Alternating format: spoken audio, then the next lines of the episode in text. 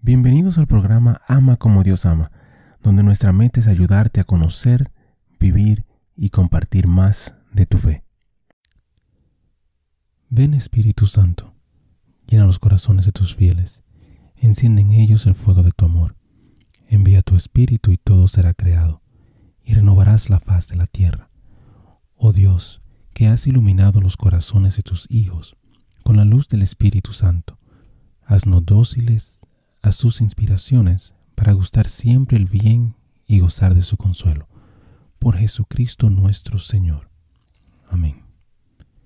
Padre Celestial, te damos gracias por tu amor, por tu bondad y por tu misericordia.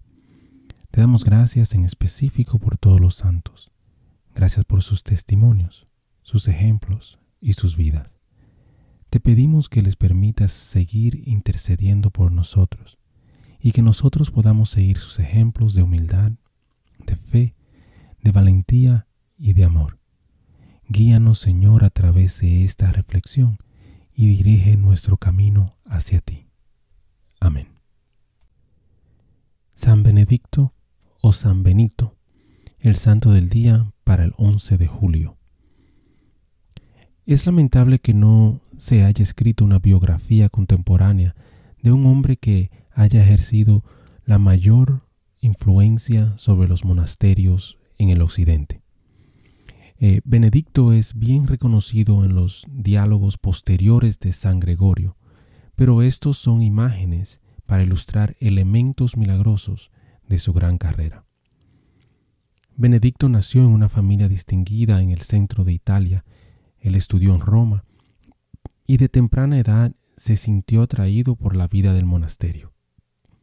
Al principio se convirtió en un ermitaño, dejando un mundo deprimente, ejércitos paganos en marcha, la iglesia desgarrada por el cisma, personas que sufrían la guerra y la moralidad en un punto muy bajo.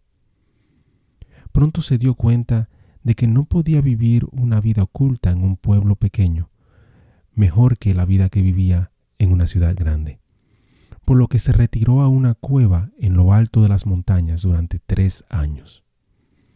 Algunos monjes eligieron a Benedicto como su líder por un tiempo, pero encontraron que su rigor no era de su agrado.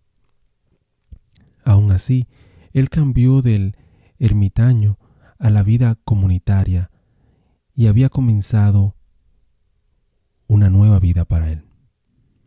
Él tenía la idea de reunir a varias familias de monjes en un gran monasterio para darles el beneficio de la unidad, la fraternidad y la adoración permanente en una casa.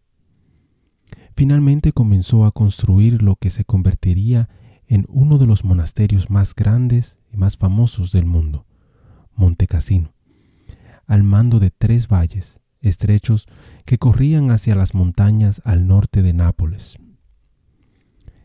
La regla que se desarrolló gradualmente prescribió una vida de oración litúrgica, de estudio, trabajo manual y convivencia en comunidad bajo un abad común. El ascetismo benedictino es conocido por su moderación, la caridad benedictina siempre ha mostrado preocupación por la gente en los alrededores de los campos. En el curso de la Edad Media, todos los monasterios en el occidente fueron sometidos gradualmente a la regla de San Benito. Reflexión. La Iglesia ha sido bendecida por la devoción benedictina a la liturgia no solo en su celebración real, con una ceremonia rica y apropiada, sino también a través de los estudios académicos de muchos de sus miembros. Debemos agradecer a quienes preservan y adaptan la tradición genuina de adoración en la iglesia. Hermano y hermana, te invito a que la próxima vez que vayas o que veas una misa, te invito a que le des gracias a Dios por las personas que hacen posible la liturgia.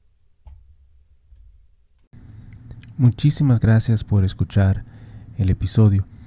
Eh, te pido y te invito a que si te gustó el programa, si te gustó el episodio, si te gustó eh, la charla, que lo compartas.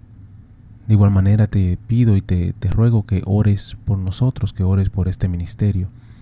Y que si te gusta también que puedas buscar en nuestra página, visita nuestra página amacomodiosama.com, nuevamente amacomodiosama.com, para encontrar artículos, canciones y oraciones, las cuales espero en Dios que te ayuden a conocer, a vivir y a compartir tu fe. Bendiciones, que Dios te acompañe hoy y siempre.